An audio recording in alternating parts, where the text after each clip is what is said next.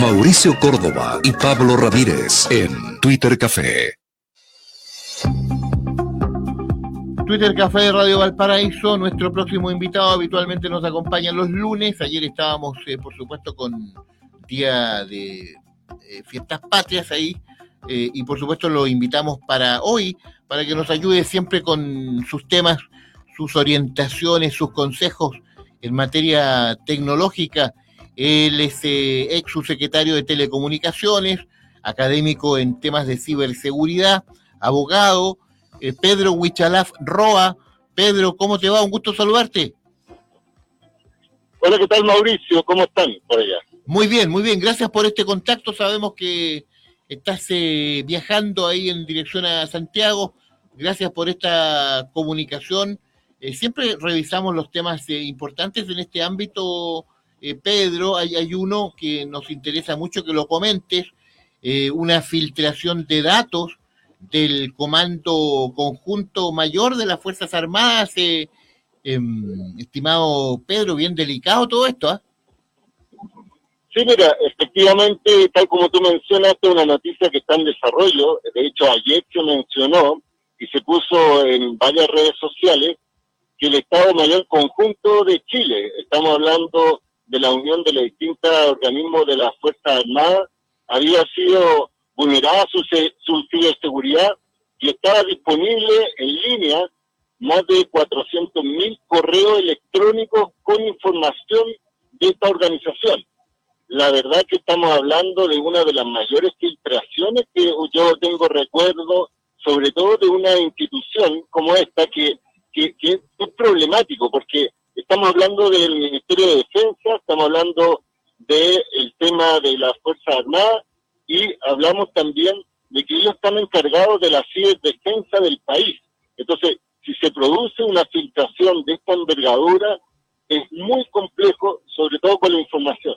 De hecho, Mauricio, te comento, eh, yo personalmente accedí a mirar porque hay un, como un portal de los datos disponibles para que uno los descargue, pero también estos activistas, porque eh, ellos, ellos son públicos, es decir, fueron un grupo de, personas que ponen a disposición eso y que tienen como objetivo las Fuerzas Armadas de distintos países. Y Chile fue el primer país en que mostraron esta, esta información y ellos mencionan que van a colocar y publicar datos también de otros países como El Salvador, mencionaban otros países de Centroamérica, es decir, de México, es decir, tienen un objetivo que es revelar información confidencial de las Fuerzas Armadas de los países y fuimos la primera víctima.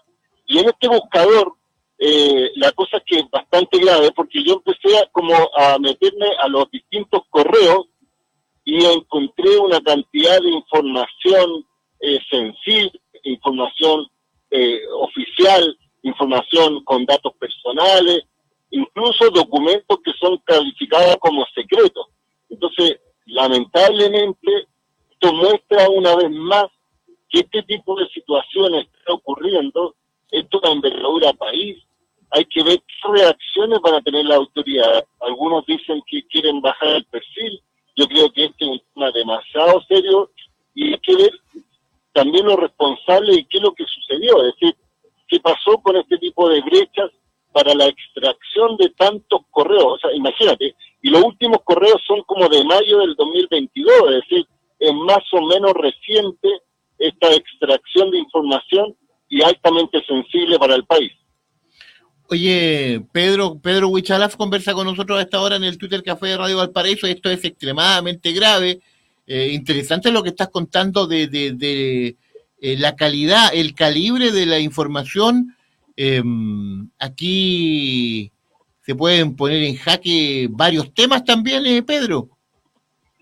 Sí, mira, sí, imagínate que, como te digo, en mi rol de investigador, no con una intención de aprovecharme de la brecha, empecé a revisar alguna información y salen datos de proyectos internos del ejército, de la Fuerza Armada, de la coordinación internacional, vi cosas de ciberseguridad también, porque el buscador es muy fácil, entre comillas, para cualquiera, pone las palabras clave y salen incluso informes, salen informes de investigación de, de inteligencia de las Fuerzas Armadas.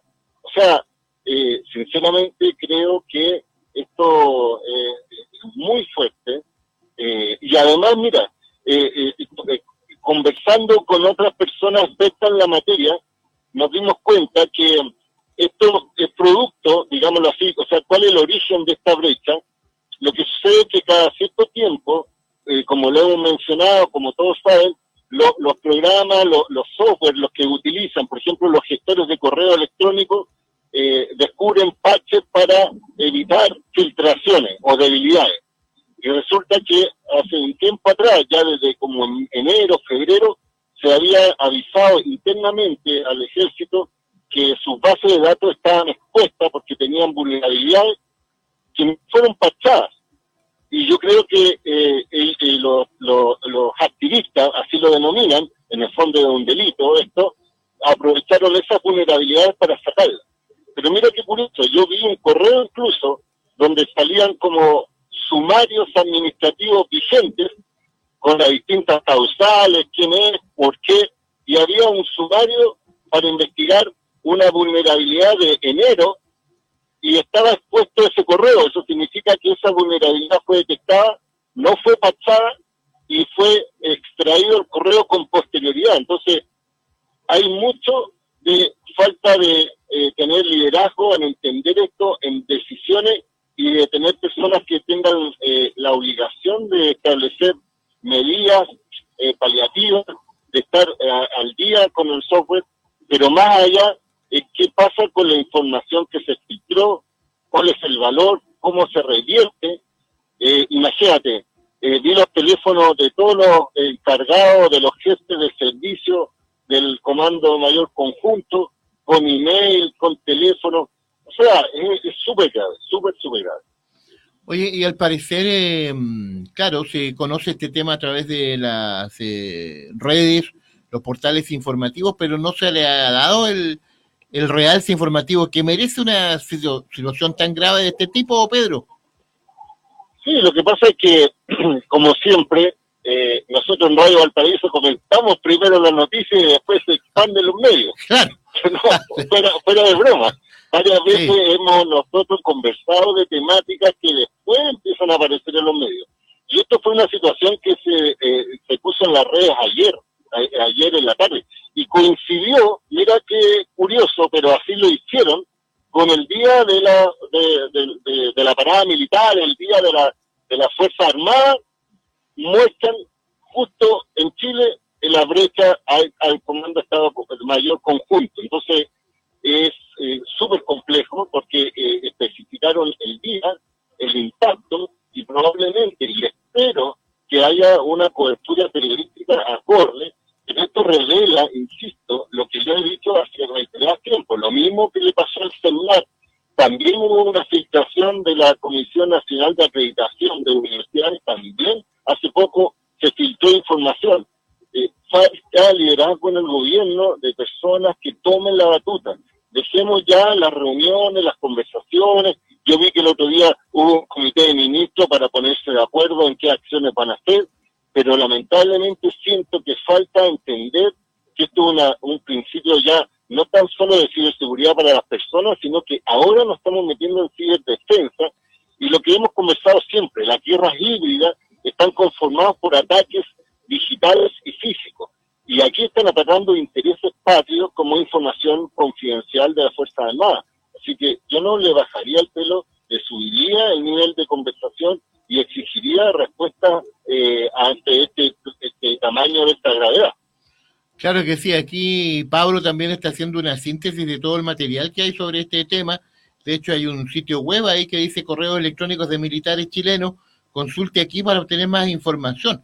Eh, algo increíble, hay un eh, link allí, em, tema de alta complejidad, Pedro, y que, claro, como tú señalas, seguramente a contar de, este momento eh, va a ser difundido con más ahínco a través de diversos otros medios de, de comunicación. Sí, Pablo. Sí, Pedro, y corroborando la información, no solamente la Fuerza Armada de Chile, sino que la Defensa Nacional de México, está la Policía Nacional de Civil del Salvador, está el Comando General de las Fuerzas Militares de Colombia, Fuerza Armada del Salvador, Comando Conjunto de las Fuerzas Armadas de Perú y el Ejército de Perú. Esa es toda la información que divulgaron ayer contra las fuerzas represivas.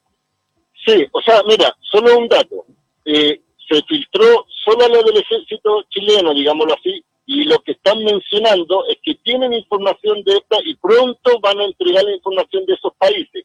Pero este grupo activista va contra, como tú dices, las fuerzas represivas, tiene una, una temática bien especial quienes filtraron. Es decir, no es una intención lucrarse, no es una intención ganar dinero, sino que es algo directamente contra las Fuerzas Armadas de los distintos países, de Latinoamérica principalmente. Claro que sí, estamos con Pedro Huichalaf Roa hablando de este tema delicado. Lo difunde acá Pedro en el Twitter Café de Radio eh, Valparaíso. Hay mucha información. Usted también se puede sumar al Twitter de nuestra emisora, eh, Radio Valparaíso, y por supuesto al Twitter del programa, arroba Tweet Chile. Estamos ahí en eh, las redes sociales. Em, estimado Pedro, nuestro amigo César del Olivar Viña te agradece que hace algunos días le respondiste respecto de que las claves bancarias se deben eh, cambiar cada seis meses. Em, pregunta si hay que hacer lo mismo con el tema de las claves de cajeros automáticos, eh, estimado Pedro. Sí, bueno, una recomendación, ahí hay que pensar que las claves de cajeros son eh, numéricos y son de cuatro claves. Eh, son mucho más fáciles de identificar, digámoslo así, eh, sobre todo con Skinner y otros sistemas eh, físicos, así que también se recomienda cambiar con menor tiempo para evitar suplantaciones. Claro que sí, tema importante, nos están llegando mensajes sobre la noticia que estás dando. Claro, se pregunta lo mismo que nosotros, porque esto no se conoce más. Pedro, un tema tan delicado, eh, yo creo que en un rato más ya vamos a estar eh, con esta noticia en, diversos portales, eh, Pedro Huichalafa, la, la del tema de los correos del Comando Mayor Conjunto. Sí, mira, lo que pasa, Mauricio, es que este es un tema bastante técnico, digámoslo así. está siempre ambientado en, en espacios profesionales y yo creo que eso es lo que falta más en distintas instituciones, públicas y privadas de personas que estén monitoreando este tipo de filtraciones como para saber el estado del arte. Y lo que hacemos acá en el programa es mencionar, eh, porque tengo eh, la capacidad de compartirlo y ustedes me dan este espacio para hacerlo. Pero yo creo que los medios de comunicación también necesitan informar, porque insisto, la, yo eh, en general veo brechas cuando roban información, datos personales, pero aquí estamos hablando de correos electrónicos eh, con información sensible. O sea, yo miraba y me sorprendía porque incluso encontraba información que, que, yo como ciudadano eh, eh, no, no hay una información abierta al público. Eso es lo que te quiero decir. Y este sitio tiene un buscador muy fácil, es como ver los correos en línea. Entonces, esto tiene acceso a todo el mundo y es súper complejo. De todos modos, eh, Pedro, el tema complejísimo, delicado, tal como lo ha planteado acá Pedro Huichalaf Roa, académico en ciberseguridad, ex subsecretario de Telecomunicaciones, también eh, abogado, por supuesto. Pedro, como siempre, gracias, mucho éxito en este trámite que estás realizando ya en Santiago, que tengas éxito y estamos en contacto en cualquier momento. ¿eh? No, muchas gracias a usted y nos vemos la próxima semana. Hasta pronto. Chao, Pedro. Que estés bien. Chao. Ahí está también Pedro Huichalaf Roa con tremendo tema que deja planteado acá en el programa. Eh, muy bien desarrollado, por supuesto, con esta situación compleja que afecta a diversos correos de el más alto nivel, a nivel de las fuerzas de defensa de nuestro país. Un hackeo eh, que ya está siendo comentado no solo en nuestro país, sino que también a nivel latinoamericano. Los acompañamos en el Twitter Café de Radio Valparaíso. Nos separamos algunos minutos. Volvemos luego junto a ustedes.